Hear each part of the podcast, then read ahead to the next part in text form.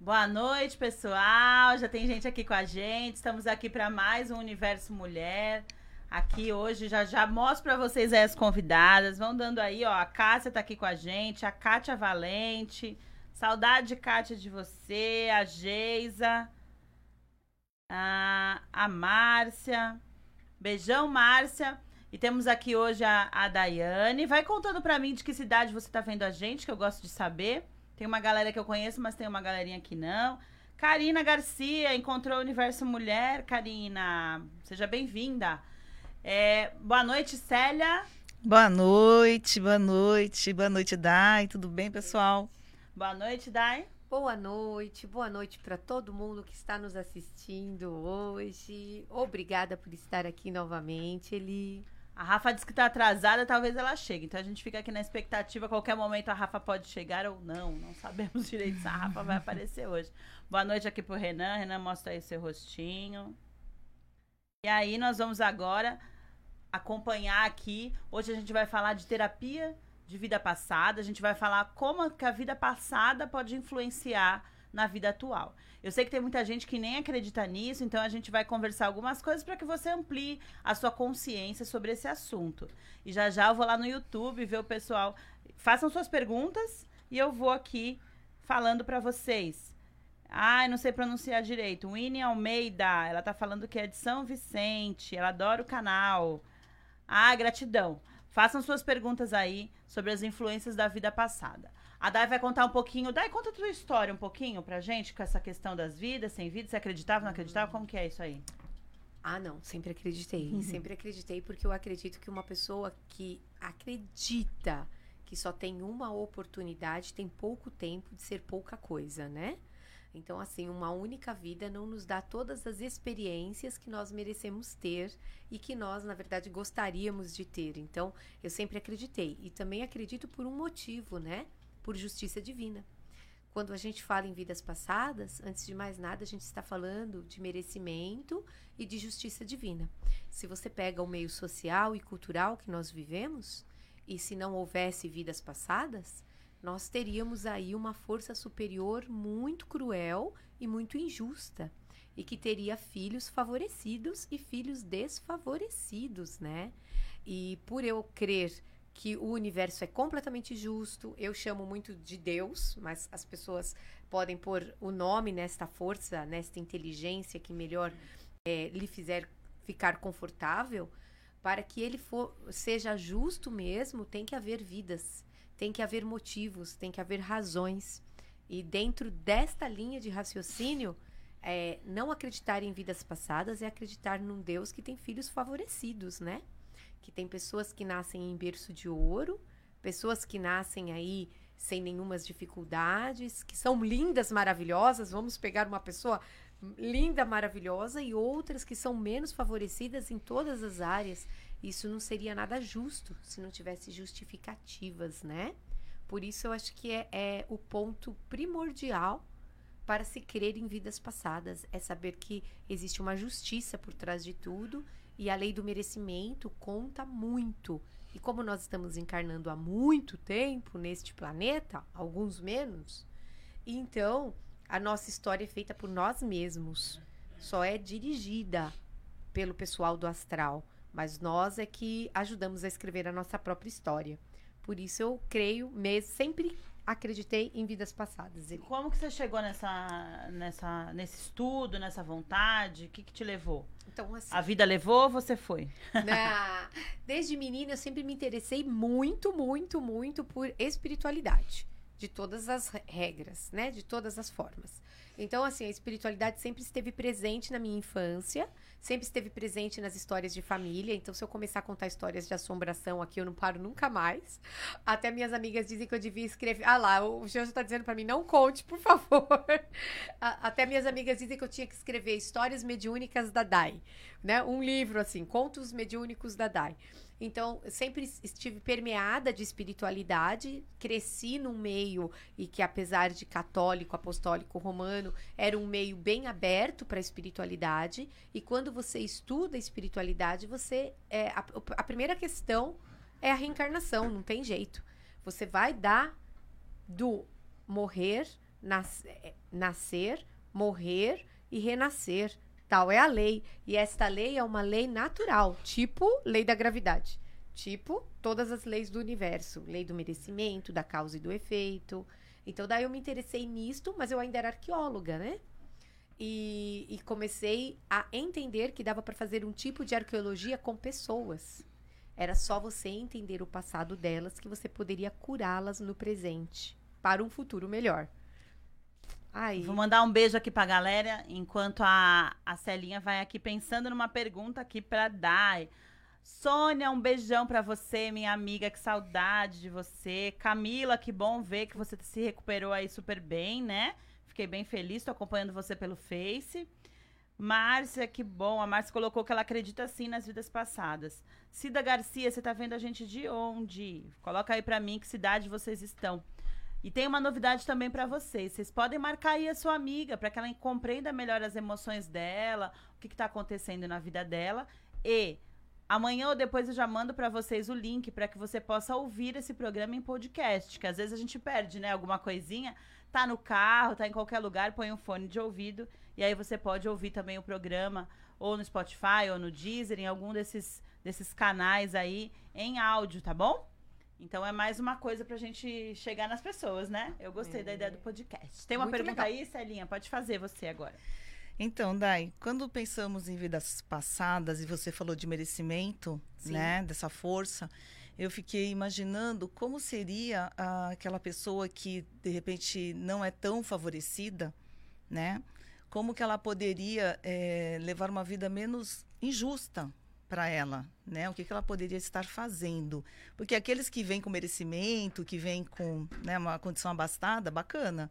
E quem não, né? Então, uma das coisas que a gente tem que quebrar é o paradigma do que é favorecimento e Uhum. não é favorecimento. Então, às vezes a pessoa vem rica, lógico, todo mundo queria nascer rico. Quem não queria, gente, não conheço. Rica, bonita, é, tudo muito bem organizado na vida dela e o interior dela é uma desorganização. Vou dar um exemplo de uma história que conheço de uma pessoa que, que negociou a encarnação dela, bem negociada, e que me ensinou como negociar uma boa encarnação. Uau. Mas, por tudo que a pessoa tinha e por tudo que nós gostaríamos que, de ter que ela tinha, era uma pessoa depressiva, entristecida e que não conseguia reagir às emoções. Então, às vezes, você fala de karmas e dharmas, que eu não gosto de usar estas falas, como eu já comentei anteriormente, mas karmas e dharmas fica fácil de se entender, né? Coisas que nós trazemos de outras vidas, negativos, positivos, esse conceito de karma e dharma. É, na verdade, quando a gente fala, a gente pensa assim, que uma doença é um karma, mas uma doença pode ser um dharma, porque pode ser a libertação da pessoa, e não necessariamente. E, e como fazer para aliviar o que está acontecendo? É simples, gente. Nós nascemos para três coisas fundamentais. A primeira, existem pessoas que perguntam assim: para que eu nasci? Para que eu vim? O que eu tô fazendo aqui no planeta? Babibi. Ah, eu não vejo sentido na minha vida e tal. Eu já vou direcionar bem para sua pergunta, Célia. É, eu não vejo sentido na minha vida e não sei o quê. Bom, primeiro motivo para o qual você nasceu: para se transformar. Sem este motivo, você não teria vindo para o planeta Terra. Então, é a transformação do seu eu interior. É você se transformar numa consciência melhor, ser mais consciencioso, ser mais evoluído. O que é ser mais evoluído? É fazer uma limpeza dos seus problemas que estão ligados nas suas células, vocês sabem disso, né? Nas manchas celulares, e você vai virando espírito de luz. Por que, que todos têm que fazer isto? Porque você vai limpando os problemas do qual você é, é, desenvolveu durante as encarnações.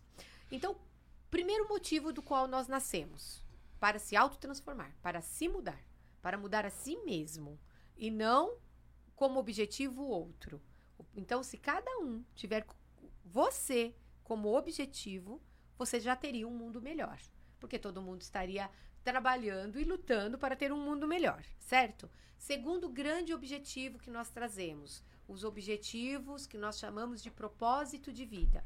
O que são os propósitos de vida? Os propósitos de vida são os cumprimentos das missões que nós aceitamos trazer quando nascemos. Então vamos lá. A, a missão de um é trabalhar com saúde, do outro é trabalhar com higiene pública, né? O outro é trabalhar com é, música, enfim, cada um tem o seu propósito de vida e ele vai ter um cumprimento social de transformação da sociedade que ele vive. E o terceiro ponto, que as, algumas pessoas gostam de romantizar este ponto, são os problemas interpessoais. Ah, eu encarnei mesmo com aquela mãe, entendeu? Pra ela pegar no meu pé, a gente deve ter tido problema. Acho que eu matei ela na vida passada, porque ela me perturba tanto que eu só posso ter matado ela na vida passada. Então são os problemas interpessoais. Os problemas interpessoais está em terceiro ponto, certo? Partindo deste caminho, tudo que é traçado como dharma ou karma ou ressonância de outras vidas para esta pode ser mudado no meio do caminho. Então qualquer sofrimento pode ser aliviado a pessoa não precisa aceitar, que nem nós acreditávamos antigamente, quando começamos a acreditar na reencarnação e começamos a estudar as doutrinas, nós aceitávamos assim: ah, eu tenho que sofrer mesmo porque isto. Isto é de outra vida, então eu tenho que passar por isto. Não, não, não. Se você se melhorar naquele ponto ou no ponto que aquilo te transforma, você não precisa de sofrimento e dor. Você não precisa, você nasceu para ser feliz.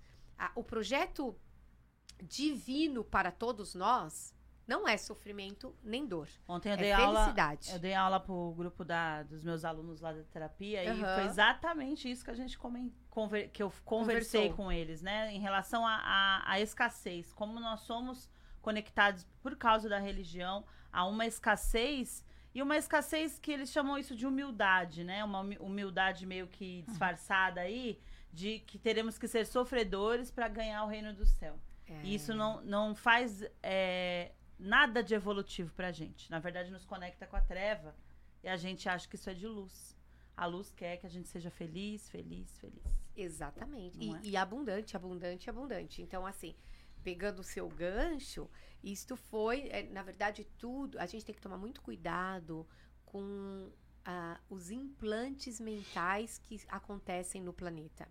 Então, por exemplo, esta ideia de. Primeiro, que é uma falsa noção de humildade. Humildade é uma postura interior, não tem nada a ver com, não está relacionado à sua condição socioeconômica. Não cobrar, né? não cobrar, não cobrar atender de graça. É, aí. daí tudo bem, né? É fazer caridade. Aí é. você é humilde. Não, você não é humilde. Você está fazendo certo. com que o outro permaneça em escassez. Lembra que né? nós da nossa balança. balança. Exatamente. Então, assim, quando você é, nasce, você nasce para ser feliz.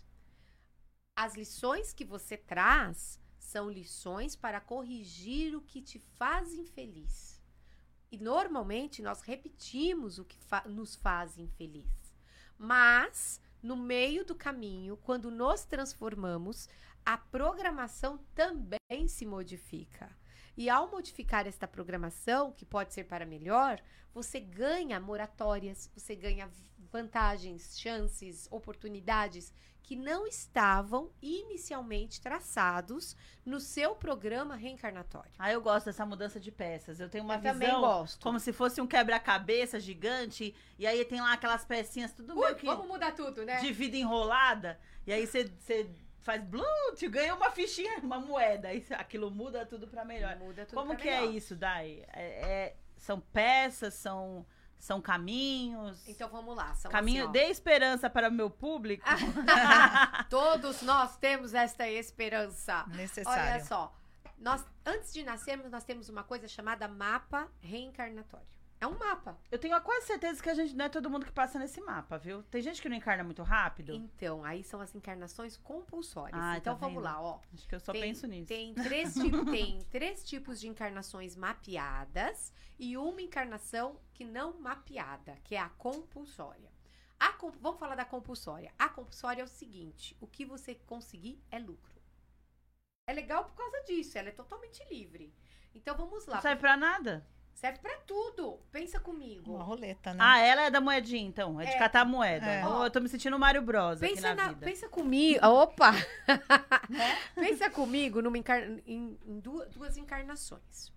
Uma encarnação, a pessoa já tá com uma consciência mais ou menos bacana e ela tem que progredir na irritabilidade, no nervosismo. É uma pessoa que já tem alguma consciência é, interpessoal, então ela não agride ninguém. Ela já, ela já consegue entender que o caminho dela é evolutivo e tal, mas ela veio trabalhar alguns problemas interiores.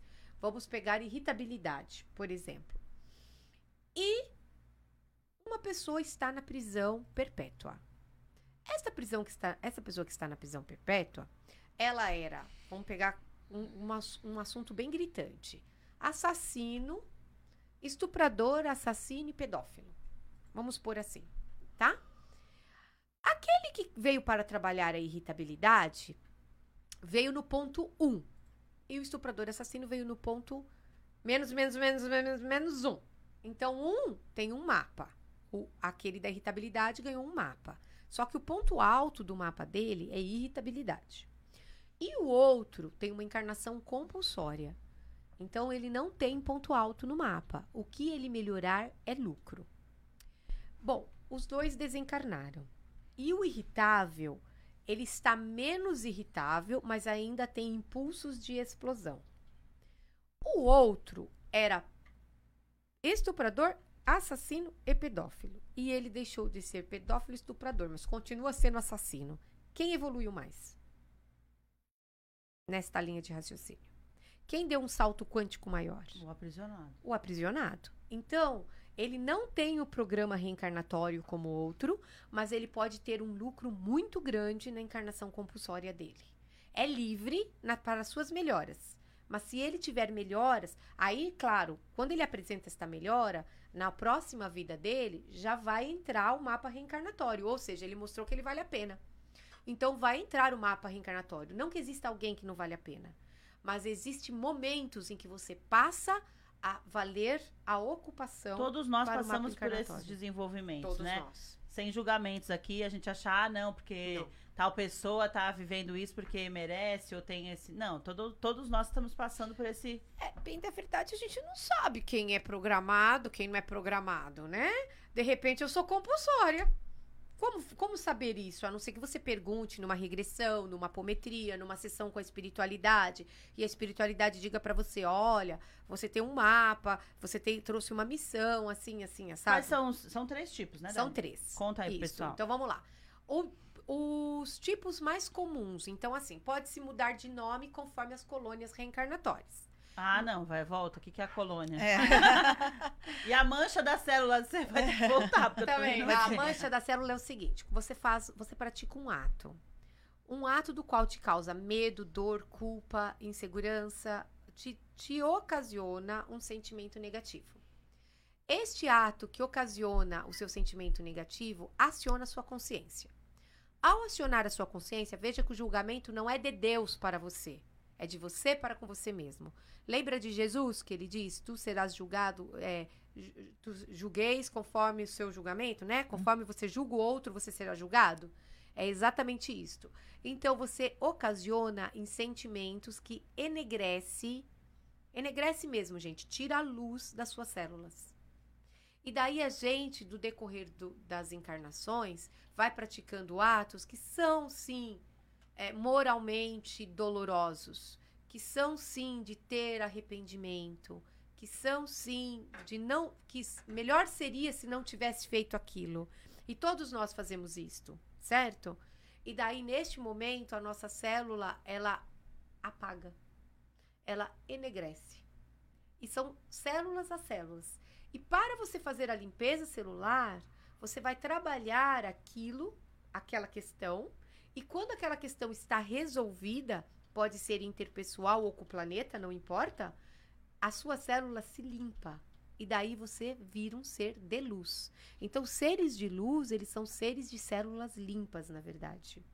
Porque Pode nosso acontecer que a pessoa esteja lá, vai, com bastante células sujas, aí de repente ela passa por alguns episódios nesta vida E ela passa por várias limpezas. E aí é quando essas peças trocam de lugar, é isso? Isto. E assim, Do mapa. É, e, e- e você pode limpar as células de várias maneiras. Então, vamos, por exemplo, vamos pegar um assunto comum. Uma pessoa comete um aborto, tem 15 anos e vai e pratica um aborto é, programado, não um aborto natural, espontâneo, que, como nós já conversamos aqui antes, quem tem aborto espontâneo são pessoas escolhidas, são pessoas missionárias, foram apontadas é, pela maternidade santificada e está fazendo, na verdade, um, um bem maior para o outro. Ele está sofrendo pelo bem do outro. Então, o aborto espontâneo, eu costumo dizer que são mulheres abençoadas por Deus. Essas mulheres, elas, elas recebem, elas são receptáculos de espíritos que precisam se consertar por algum motivo. Esses espíritos não podem vingar, porque eles têm que nascer, eles têm que viver até aquele momento em que eles têm aquele reajuste corpóreo para o corpo perispiritual deles ser resolvido. E depois eles vão embora e deixam aquela mãe que estavam esperando por eles. Então, elas, na verdade, são mulheres abençoadas. São mulheres que são escolhidas por Deus para serem é, reparadoras de espíritos que precisam de soluções. e esses espíritos são muito gratos por essas mães e normalmente criam vínculos de gratidão profunda, porque precisaram delas para consertar algo e poder nascer de novo. Então nós não estamos falando desse aborto, nós estamos falando daquela que pagou a abortadeira, foi lá e arrancou, tá? Este ato desemaculou ela e manchou a célula dela. Mas na mesma vida, ela pode desmanchar, vamos dizer, limpar esta célula. Vamos dizer que aos 30, 40, ela resolva fazer uma ação com crianças. Ela a- apadrinhe, né? Seja madrinha de uma criança, leve para casa dela, é, é, pague os estudos. Então, ela vai consertando, vamos dizer assim. Eu não gosto muito desta palavra, mas eu não consigo achar outra. Ela vai consertando a mancha que ela criou e limpando esta mancha com atitudes de amor, bondade, fraternidade no mesmo assunto do qual a mancha existe. Uhum. Posso falar uma coisa? Com certeza. É o caso da inteligência do Covid. Hum. Ele é extremamente inteligente, para alguns ele é morte súbita, é internação. Para outros, ele é uma gripe. E para outros, ele é assintomático. Não existe uma inteligência que faz a leitura desta necessidade reencarnatória por trás da, da situação?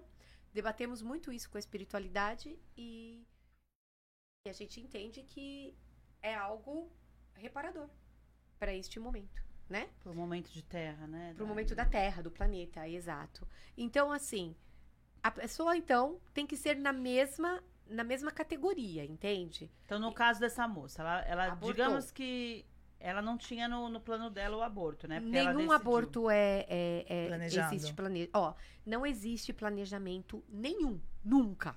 De é, quê? é mentira, tá? Tá. De estupro, Tá. né? Abuso sexual, violência doméstica excessiva, abuso moral e, e morte por homicídio. E nem aborto. E nem suicídio. Nem aborto. Não, aborto é homicídio pra gente, tá? Pra espiritualidade não existe aborto, existe infanticídio. Tá. Hum. É, pra espiritualidade é assim, ele não vai, ah, mas é que foi abortada. Não, uma criança foi morta, ponto. Entende? É infanticídio mesmo. É verdade. É, e com, Faz a- sentido. com agravante de parricídio, né? Sim. Umas coisas assim. Então, assim, é, ninguém nasce para ser abusado sexualmente. O que acontece, na verdade, é que você tem um comprometimento nesta área. Não estou defendendo quem abusa, pelo amor de Deus. Nós estamos entendendo por que alguém é vítima e outro não. Sim. Então a pessoa ela traz na ressonância das memórias de vida passada um comprometimento nesta área e ao existir a probabilidade, a sinergia do universo permite que haja encontros que a coisa aconteça. Mas em nenhum mapa encarnatório existe aborto, estupro, suicídio. Ninguém nasceu pra sofrer. Não, definitivamente não. E nem ninguém nasceu pra não nascer, né? E Aí- nem ninguém nasceu para não nascer, a não ser os que vieram de abortos Espontâneos. espontâneos e natimortos. Uhum. Então, Mas assim, nem tem um plano isso, né? Já é Tem só- um o plano. plano. só é esse. o, o plano é. Plano é mas só esse esse. é o plano. Sim. Entende? Tinha que Então, viver um dia, um mês de gestação. É, na verdade, alguns é mais ou menos assim. Você, vamos dizer que você cometeu um suicídio, Uhum. tá? Aí você tomou, você pegou uma arma e deu um tiro no seu coração, Uhum. Foi a Xícara que fez isso. né? Foi a Xícara. A Xícara fez, Fez isso. isso. Aí esta pessoa, ela fez vários reparos na espiritualidade. Uhum. Mas alguns reparos no seu perispírito só se efetivam na carne, no corpo físico. Tá. Então, pega-se uma mãe abençoada, que é o que eu tô dizendo, uma Hum. mulher abençoada, que aceita ou tem comprometimento com a história do suicida ou apenas Uhum. é uma missionária, mas de qualquer maneira ela aceita ser o receptáculo de um corpo que não vai vingar, mas que precisa existir até o coração bater. Tá. Aí quando o coração bateu e se regenerou o órgão, a criança pode ir embora, porque ela só precisava daquilo. Senão ela nasceria com sérios problemas de válvula mitral, por exemplo. Uhum. Para que ela não sofresse esses problemas, então o que, que acontece? Ela vai embora, se termina a reparação na espiritualidade e volta para uma nova encarnação. Nem sempre é com a mesma mãe. Às vezes vem com outra mulher, mas ela volta para uma nova encarnação com o órgão restaurado. Então ela vai ter infinitos problemas, menores problemas naquele órgão do que ela teria se ela tivesse nascido. Acho legal daí você falar essa, essa coisa do físico. É, explica um pouquinho pro pessoal o quanto essas agressões nas vidas passadas podem reverberar hoje, né? Muito. É, tanto, igual você falou, to- é, atirou no coração, então precisa ter novamente um físico para que esse coração se repare, porque tem os machucados são astrais, espirituais, emocionais e físicos, né? É, são os sete corpos, na verdade, né? Então, a Sim. gente, quando a gente fala que a gente se le- houve uma lesão grave, essa lesão grave não ficou no corpo físico. Ela foi pro corpo astral, pro corpo emocional, pro mental inferior, mental superior, corpo búdico, corpo átmico. Então, assim, até o nosso corpo mais sutil, que é o corpo que te liga ao todo, ele é danificado. Então, homicídio, suicídio, é, acidentes graves, enfim, várias, várias possibilidades danificam o seu perispírito. E é legal a gente entender que, gente, eu sempre falo isso na terapia. Principalmente para as mães. Quando eu falo que elas são coadjuvantes, elas não gostam. Mas é verdade, né? Eu sempre falo isso. O, fe, o espírito plasma o feto. Não é o feto que plasma o espírito. Então a deficiência já existia para ser plasmada na matéria. Se eu nasci com lábio leporino, é porque já havia uma danificação no corpo espiritual que indicava um problema na parte superior do meu rosto. E daí então, na hora do espírito plasmar o corpo, aquilo ficou como uma mancha, um, um indicativo. E deve você dizer assim: ah, mas ele não fez nada na espiritualidade? Então, pô, Não às arrumou, vezes fez um monte de coisa na mas não espiritualidade pôde no físico. e é só o, a finalização do trabalho que o corpo físico está fazendo. Então, a próxima entende? vida talvez vire é, inteiro. vai ser. Inteiro, vai vir, daí vai vir. Porque o reparo do corpo físico é o reparo final. A próxima encarnação, a situação é bem mais leve. Então eu penso comigo que eu tive alguma. Eu tive, né? Tive mesmo uma encarnação. Não sei se eu já contei isso aqui pra vocês. Ah, eu e minha prosa, né? Eu tive uma encarnação que eu fui toda deformada. Inteiramente deformada. A ponto de ser enviada. Isso, isso foi num período vitoriano ali, em que é, eu fui atração de circo. Então, a, a mãe jogou a criança no lixo, porque era toda deformada. Era comum esses espetáculos. é, alguém cuidou, alguém ficou com pena, cuidou, mas morava na rua. Até que um dono de uma casa de espetáculos é, adotou. Vai, a minha memória de vida passada, é, a gente nunca fala na primeira, na primeira pessoa, é sempre na terceira pessoa, né? Adotou ele, a pessoa que eu fui, Uhum. porque não sou eu mais. E ele, é, eu acho que foi quando eu comecei a virar terapeuta de verdade, foi nessa encarnação, sabe? Porque olha que bacana, ele era todo deformado e ele virou atração de circo. E ele vivia numa jaula, literalmente numa jaula. Daí, é, durante, é, maltratado e tal. E a jaula, na verdade, era uma jaula de cimento, que eu, eu vejo nitidamente na regressão, né? E as pessoas pagavam para vê-lo. E ele não tinha nenhum amigo. Era uma pessoa extremamente solitária. Aí o mentor dele chegou para ele e falou o seguinte: larga a mão de ser burro. Não, porque mentor tem que falar assim às vezes. Larga a mão de ser burro, rapaz. Você não conversa, você não consegue. Ele tinha sensibilidade de captação. Você não consegue captar as pessoas? Comece a conversar com elas sobre os problemas delas, que você vai ver que você vai fazer muitos amigos. E daí então ele começou a conversar com as pessoas sobre a, o que estava acontecendo na vida das pessoas, que ele sentia e ele falava. Eu vejo nitidamente na regressão, a primeira vez que ele faz isso é um rapaz que entra, ele vira para o rapaz e diz assim: Você veio me ver porque você está com medo de não valer muito e veio querer descobrir que haviam pessoas que valiam menos que você. Aí nisso o rapaz se assusta e começa a voltar. Então ele começa a enriquecer o dono do circo porque as pessoas começam a pagar para vê-lo, mas não era para vê-lo, era para conversar com ele. Só que ele tinha um corpo todo deformado, integralmente deformado. Então, depois desta vida, a cada encarnação que eu tive depois dele, era uma deformidade a menos que ia se trazendo ainda hoje acho que eu sou eu tenho descalculia. Eu tenho a sensação que eu tenho, mas eu nunca fiz nenhum teste, teste para saber. Porque se você chegar para mim pagar e não me der trocado, eu não sei te dar o troco. Tá. Acho que isso é descalculia. Tá. Então, qual é o vestígio dele? No máximo, uma descalculia. O meu corpo já foi todo reparado durante as encarnações por ter tido, em algum momento, um, um ser todo deformado. Aí vem a pergunta: por que alguém nasce todo deformado? Se ele foi daquele jeito, é porque existe alguém atrás dele que o deformou. Quem é esse alguém? Eu mesmo. Uma memória anterior que tem um comprometimento extremamente severo que fez com que alguém nascesse daquela maneira. Então nunca é gratuito. Não existe gratuidade gratuidade nisto. Até porque você comentou sobre o suicídio. Sim. Né?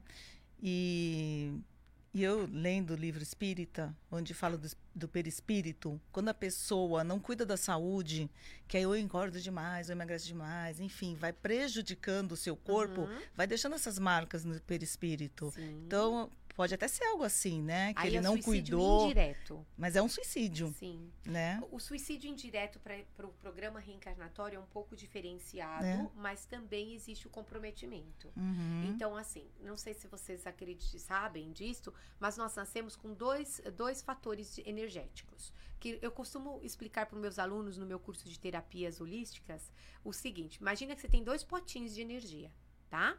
Um potinho primário e um potinho secundário.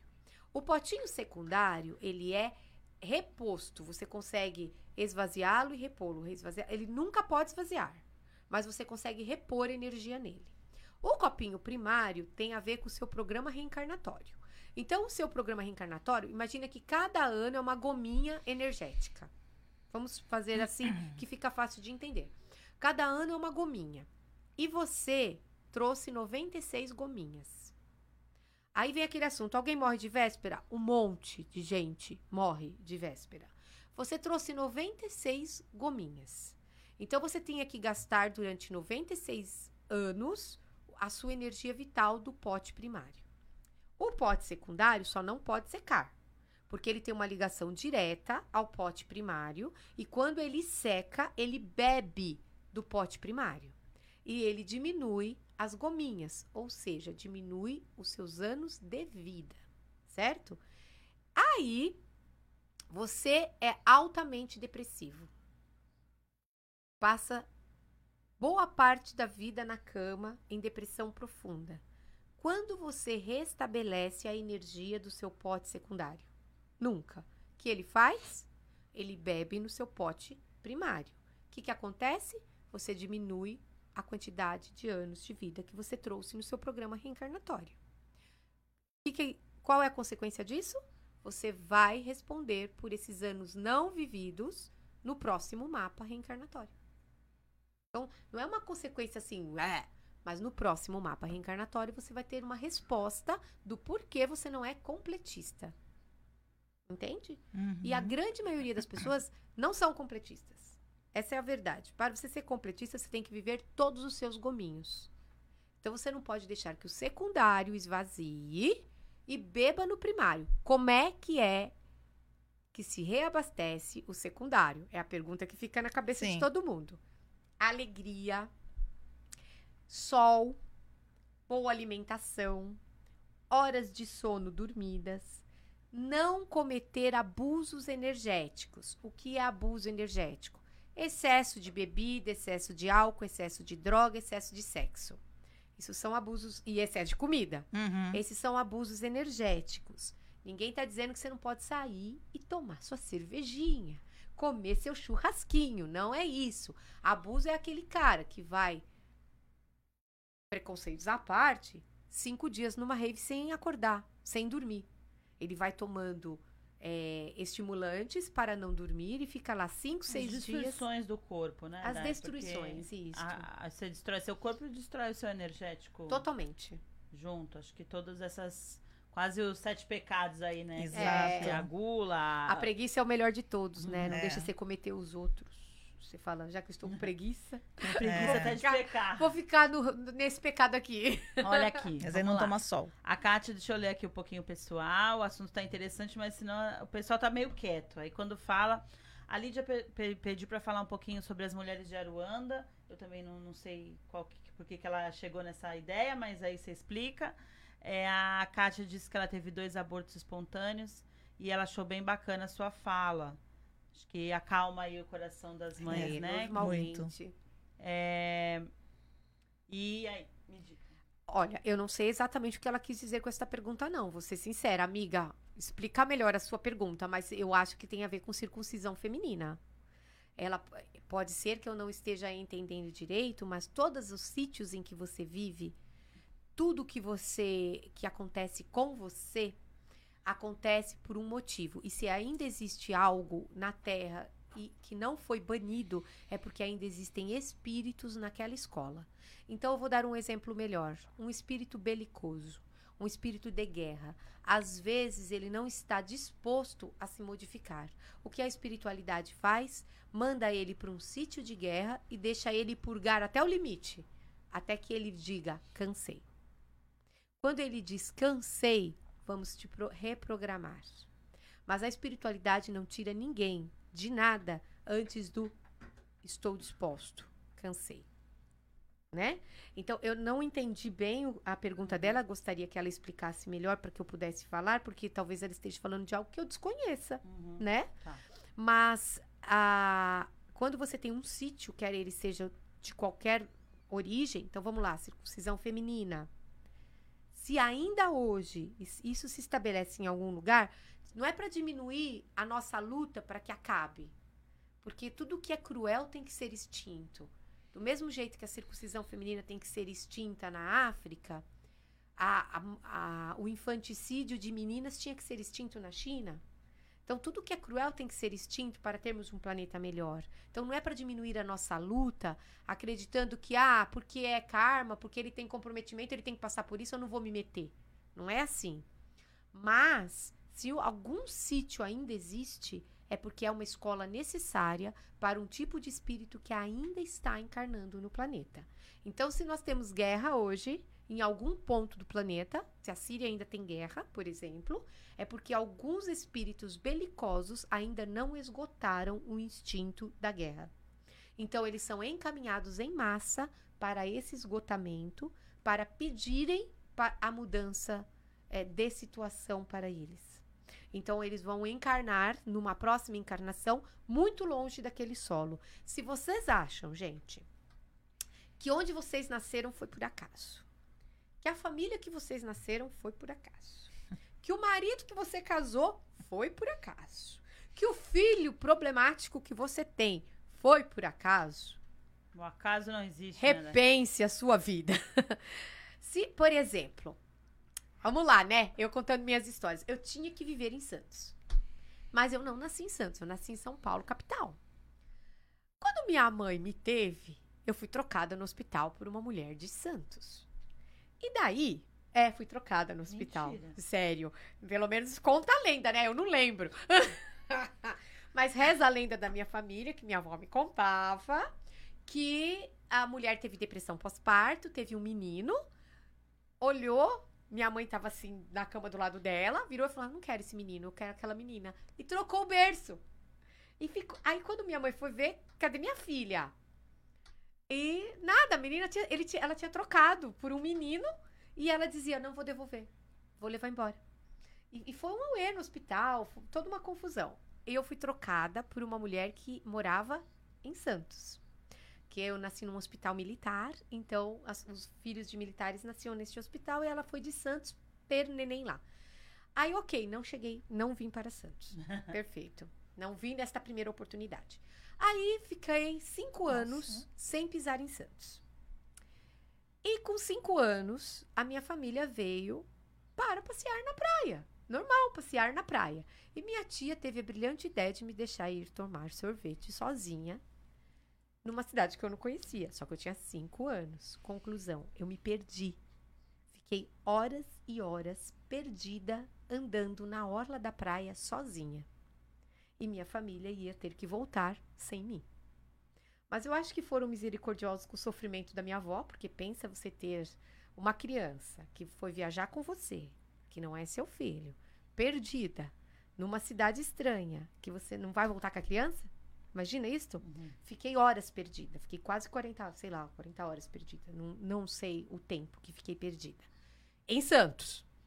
Aí, minha família decretou que eu nunca mais pisaria em Santos, depois do segundo episódio.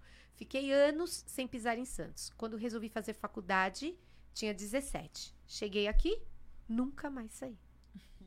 Fazem 27 anos. Então, assim, vocês compreendem que a pessoa nasce para estar num lugar? e que não adianta ela querer fugir daquilo? Então, às vezes, você pode nascer numa cidade, ir para outra e nunca mais sair. Ou ter o desejo incrível de estar em Nova York, mas não porque é Nova York, porque tem algo para você fazer lá. Eu tenho uma assistida que eu estou treinando ela para ser terapeuta no Canadá. Porque o que ela vai fazer não existe no Canadá. E ela precisa fazer isto no Canadá porque a mentora dela veio e nos disse: a missão dela é levar determinadas coisas para o Canadá. Então, o solo não é à toa, seu nome não é à toa. O seu nome, se for uma encarnação compulsória, tudo é à toa, tá, gente? Vamos deixar claro. Mas o seu nome é um indicativo constante do que você trouxe para fazer, pelo menos te lembrando a origem de alguma encarnação que você se comprometeu. Exemplo, uma origem francesa, uma origem romana. Então, tudo seu não é por acaso. Não é. Então, a gente tem que repensar. Aí você disse, quais são os três programas reencarnatórios? Então, um deles é o chave. É aquele que você vai ter problemas incríveis na vida. Tudo que você veio para pagar será ligado a você. Então, a ressonância das vidas passadas estarão ligadas a você de forma intensa, dentro do limite que você consegue curar, que você consegue trazer. Então, quando a encarnação é chave, você vai ter todos os problemas, provas e expiações em todos os sentidos. Quando você tem, para ter uma encarnação chave, você tem uma encarnação que nós chamamos de preparatória. O que é uma encarnação preparatória? Você vai ter problemas, mas não no mesmo grau, para você começar a sentir o que te espera na próxima, certo? E daí a encarnação preparatória, ela vai ter problemas menores que a chave, vai ter mais prova do que expiação. A chave, mais expiação do que prova. E depois destas duas encarnações, você entra num ciclo de descanso. Aí você vai ter encarnações, claro, todo mundo tem problema na vida, então não é porque você não tá que não há descanso, que você que é descanso que você não vai ter problemas. Mas quando você entra no descanso, tudo é mais suave. Você vai vir numa família mais leve, ah, você vai ter uma situação econômica que não vai fazer com que você passe fome. Tudo fica mais suave quando você entra nesse ciclo de reencarnações. Então, seguindo esta linha de raciocínio, você entende que existe as mapas reencarnatórios com os três tipos de programação e a encarnação compulsória sem programação. Mas todas elas podem ser repensadas a qualquer momento e qualquer instante no meio do caminho. Mais ou menos assim. Muito bom. A Lídia colocou aqui que tem a ver essas mulheres de Aruanda Isso, com fala. as mulheres que abrigam os natimortos. Ah, tá. Então, é, é a mesma coisa da, da questão do aborto espontâneo, né? Quando você abriga um natimorto, em via de regra, quem tem natimorto cumpre rituais e, e cumpre batismos e tudo o que tem. É, é a mesma situação, Lídia. É, deve ser exatamente o mesmo grau de programação. São mulheres abençoadas que vêm para fazer reparos aonde precisa ser reparado para novas vidas. E, e, independente da forma como elas abrigam esses natimortos, com certeza a, a ideia por trás, na, no- na programação reencarnatória delas, deve ser absolutamente a mesma, Lídia. A Maria Rodrigues perguntou: sexo todo dia é uma forma de abuso sexual ou não? Não, não necessariamente. Se for toda hora, sim. Agora, se for todo dia, não necessariamente. Depende do grau energético que a pessoa tem dentro desse, é, desse padrão, né? É, é comum que com a idade, com a diminuição da energia, você também diminua o padrão sexual. O único problema do sexo todo dia, na minha opinião, é que você divide pouco a energia criadora, então fica pouco para a espiritualidade. Agora, se você conseguir fazer também essa, é- essa bipartição entre o chakra coronário e o chakra base, ok, sem problema algum. A, a questão sempre foi: nós temos um chakra ligado ao outro, e um chakra é, é os chakras são anteriores e posteriores. Dentro dos chakras anteriores e posteriores, nós temos aqui o coronário e o base.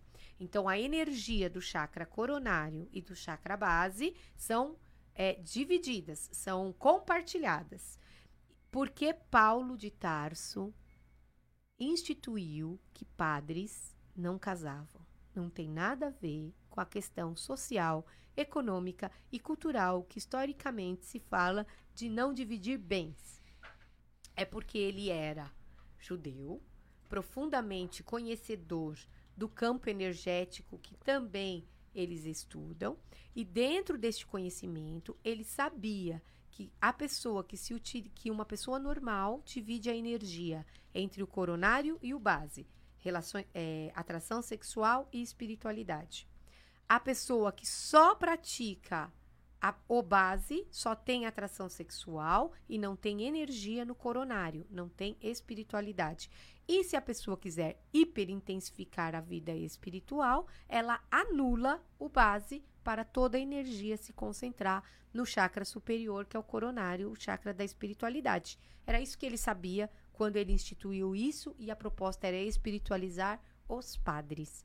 Então, o oposto da, é, também acontece. Se você ficar só no sexual, você tira um pouco da espiritualidade da pessoa. Né? Mas não que desgasta, certo? Entendi. Fica tranquila, Maria pode brincar diariamente. A Roberta. Brinca Disse- à vontade. É, brinca à vontade. Se tá bom pros dois, né? Isso. A Roberta diz: tenho pavor em TVP. E ela diz que não sabe se ri ou se chora.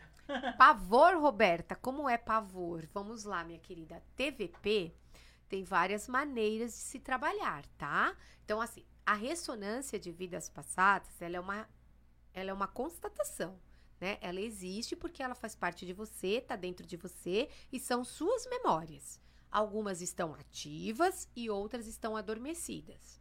Os gatilhos que vão passar na sua vida pode acordar algumas dessas memórias e até te prejudicar muito, tá? Quando você vai fazer TVP, terapia de vidas passadas, você tem que entender qual é o, o melhor caminho para você trabalhar sem ser traumático. Então, por exemplo, eu não levo uma pessoa para regressão por curiosidade e nem por regredir e numa sessão de regressão. Isso não existe no meu consultório. A pessoa faz psicoterapia, se prepara para a regressão, faz a regressão e trabalha psicoterapia depois da regressão. Mas vamos dizer que na psicoterapia eu perceba que esta pessoa vai mais sofrer do que se ajudar na regressão. Eu não levo ela para regressão.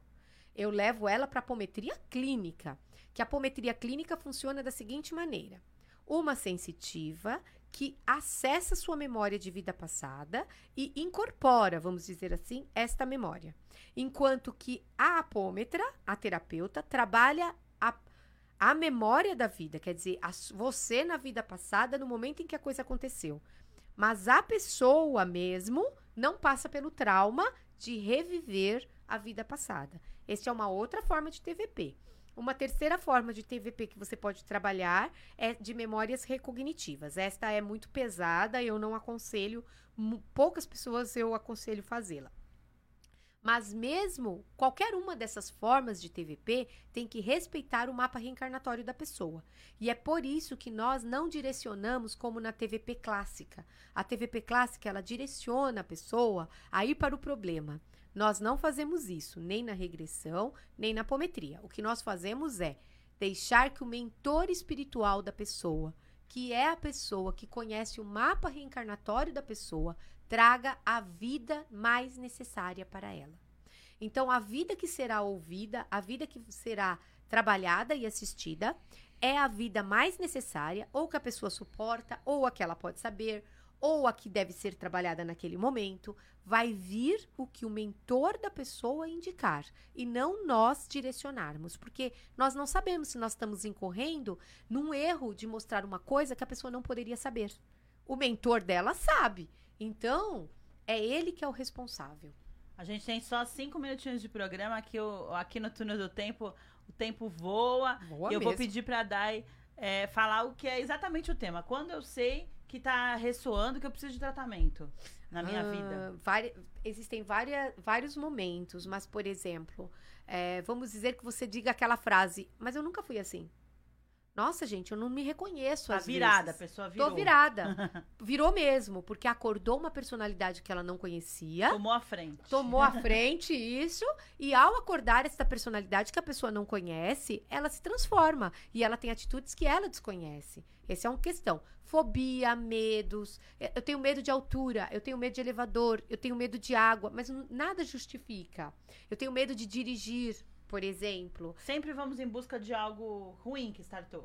É, na verdade, assim, trabalhar TVP é trabalhar para as coisas ruins, porque as coisas boas não precisam ser mexidas, então elas não precisam vir.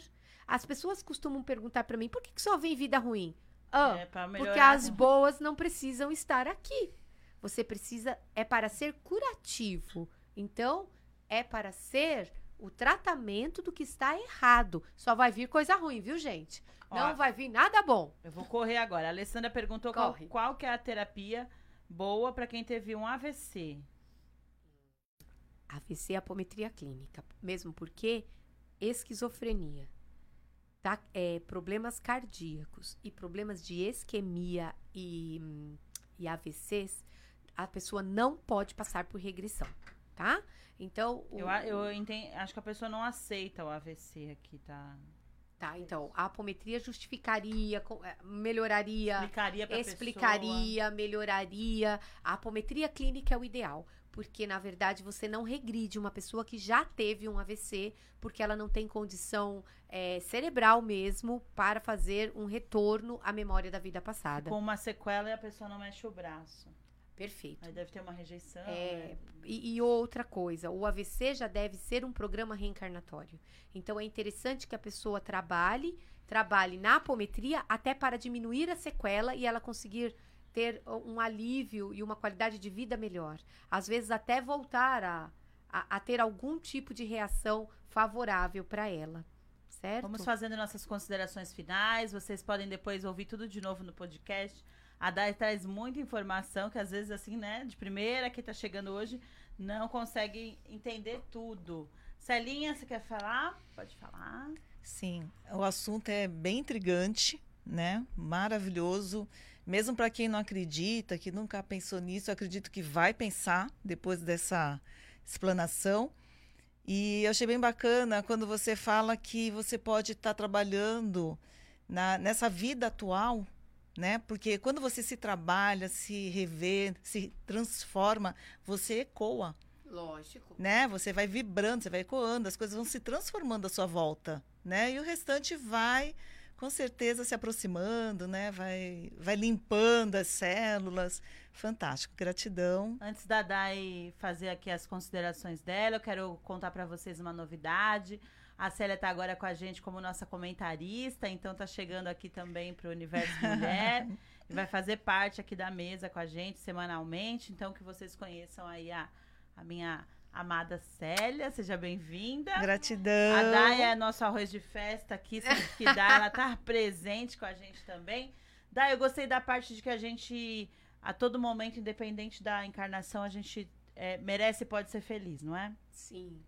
Nós nascemos para sermos felizes. Independente da encarnação, até Independente de qualquer compulsória, coisa. sem compulsória, da, da Não chave. Importa. Não importa. Se o nosso é, processo final é estar integrado ao todo, que é amor puro, então no, a nossa caminhada é para a felicidade integral. Não é para nós ficarmos nos culpando, nos condenando, nos punindo, nos sabotando. É para buscarmos sermos felizes. Por muitos e muitos anos e muitas e muitas encarnações, a gente aprende o oposto. A gente aprende a não buscar a nossa felicidade e acreditar que nós não merecemos sermos felizes. E aí nós cometemos várias autossabotagem, autossabotagens para permanecermos no estado em que estamos. Todas as vezes que vocês notarem isto, busque ajuda, porque na verdade nós nascemos para crescer e ser feliz. Falando em ajuda, a Dai vai deixar os contatos dela aí pra gente. Já fala daí seus contatos. Sim. E quem tiver aí na sua vida enroscada, ou sofrida, ou triste, ou não tá compreendendo nada que foi falado, acho que a Dai e todas nós, eu e a Célia também como terapeutas, também estamos aqui para ajudar. Deixa aí, Dai os seus contatos. Então, é, normalmente eu olho mais o WhatsApp, né? O meu telefone é 9 9141 7572. O espaço é Teravitas, na Avenida Conselheiro Nébias, 444, sala 1504. E nós teremos agora, é, para novembro, um esvaziamento emocional. Esse esvaziamento emocional é uma vivência em que as pessoas colocam suas dores, suas mágoas, seus traumas para fora e podem levar uma pessoa que as magoaram muito dentro dela. Não é para levar a pessoa, é para levar em si a questão para ser resolvida. Teremos um curso de apometria clínica online agora também em novembro, né? Para a pessoa trabalhar melhor as questões de vidas passadas, será o módulo 1. E é isso. Todas essas informações estão na sua página e no, no WhatsApp você também manda. Isso, eu normalmente mando mais no WhatsApp. Nós vamos ter agora o site, que vai ser www.teravitas.com.br, né? É, que vai estar com as informações mais atualizadas. Eu tenho a página do Facebook, que é Teravitas, e do Instagram, também Teravitas. É que eu sempre mando tudo muito em cima da hora, gente.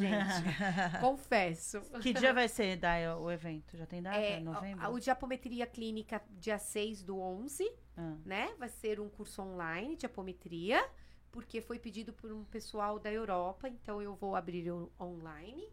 E o de Esvaziamento. esvaziamento, lá pro dia, mais ou menos dia 14, 15 de novembro, a data não tá fechada, mas vai ser no meio de novembro, tá? Tá. O esvaziamento emocional. Então, vou dar tchauzinho aí pra vocês que estão aí com a gente. Depois eu mando pra vocês o podcast. Obrigado, Célia. Obrigado, Dai. Eu já tô correndo que nós estamos estouradíssimos aqui. Obrigado, Renan, que fez parte aqui. A gente não assustou o Renan hoje com histórias de fantasma. É, um beijão pra todos vocês e até a semana que vem. Um forte abraço.